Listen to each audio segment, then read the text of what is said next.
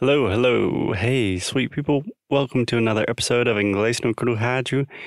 I am your host. My name is Foster. I'm an English teacher and officially a professional podcaster.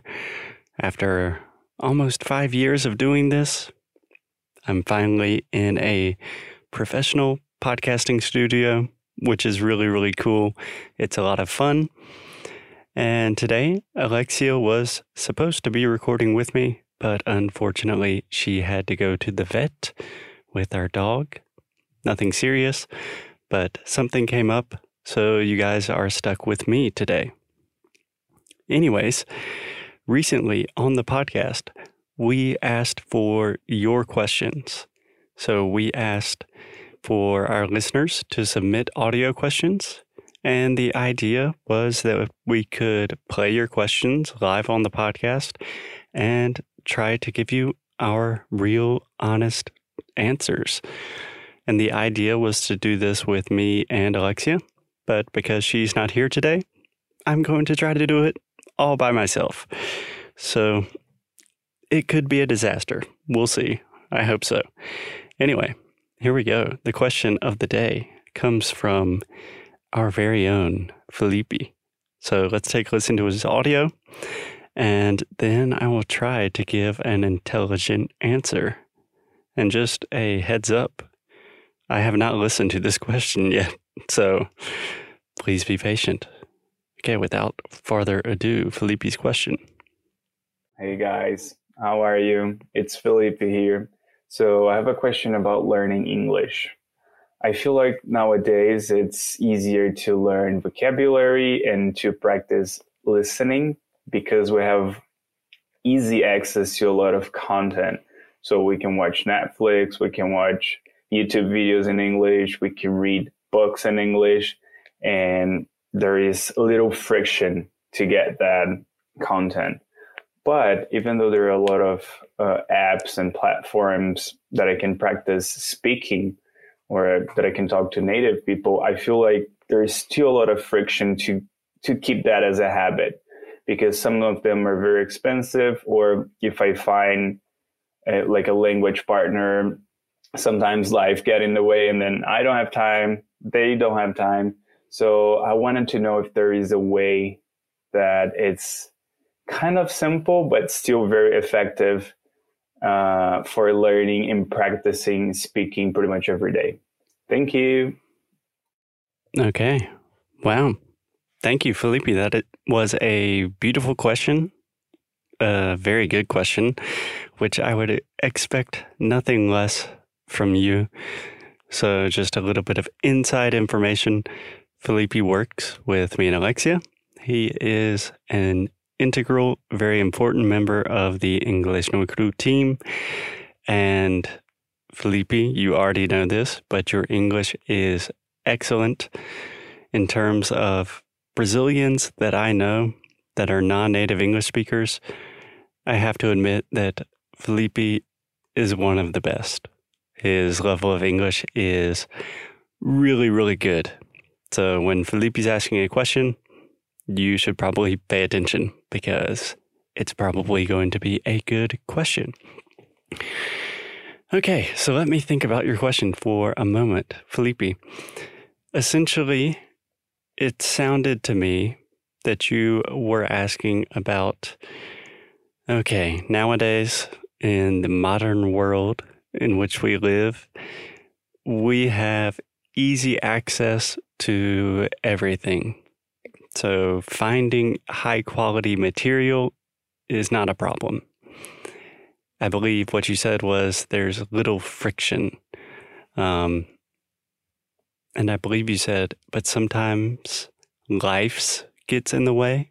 The correct way to say this is sometimes life gets in the way. So sometimes life gets in, in the way. That's a great phrase to know in English. Okay, so there's a little friction we have essentially unlimited content, high quality content, but it's still really difficult to maintain good habits. Um, it's still really difficult to study and learn new things. So, Felipe, speaking specifically to you, I know that you are someone who has already learned several different languages. So, you know how to do this. You are also someone that has thought pretty extensively about habit formation and routines and things like that. So I think the key word that you mentioned here is friction. So, how do we reduce the friction for what is really important in your specific language learning case? So, there are two parts to this. First, you need to really decide what is important for you and for your English, for you personally, for your objectives and your goals. And a resource that I would definitely recommend to just kind of help you with the mindset of framing your goals and identifying what's important is a book called Ultra Learning by an author named Scott Young.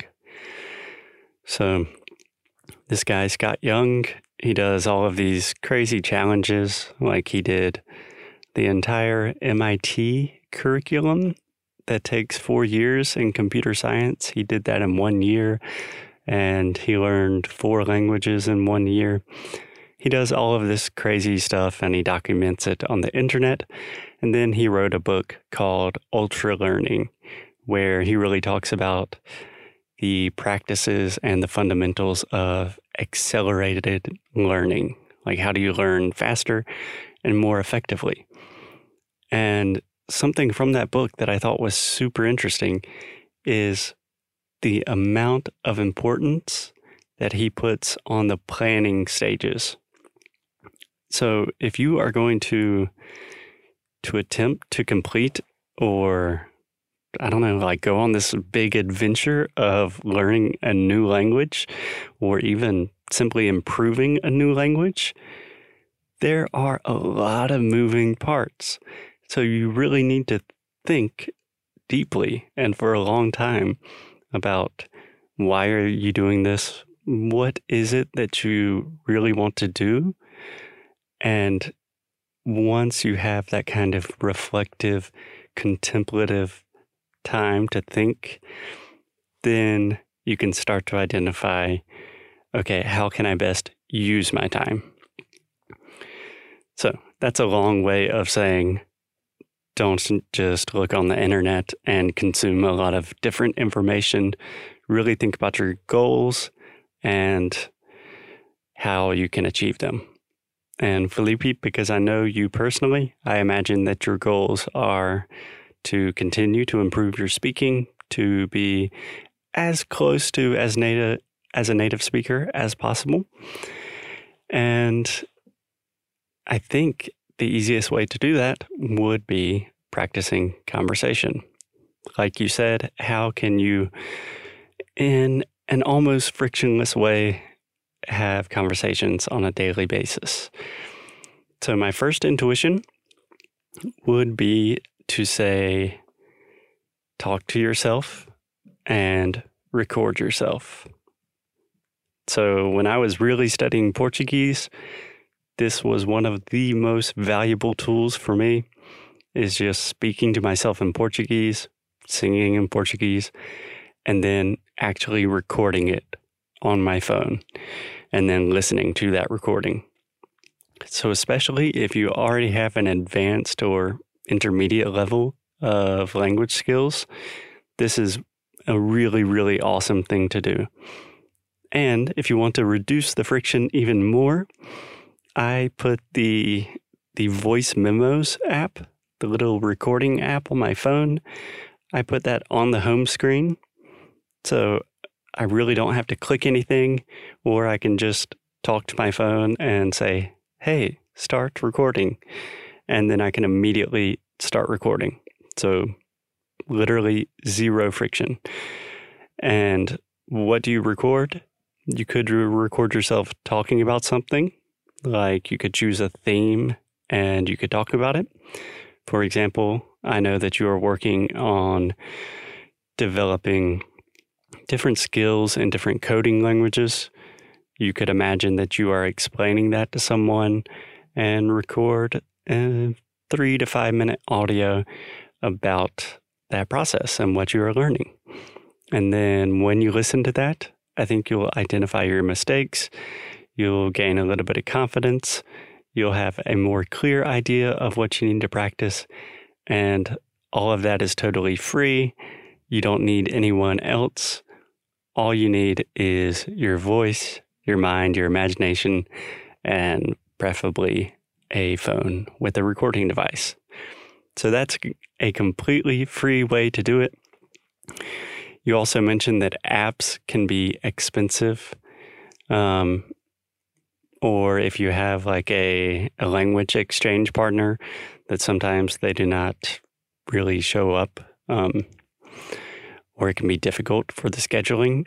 What I have done in the past is if I'm going to invest in language learning, naturally I'm going to invest some time and money into conversation.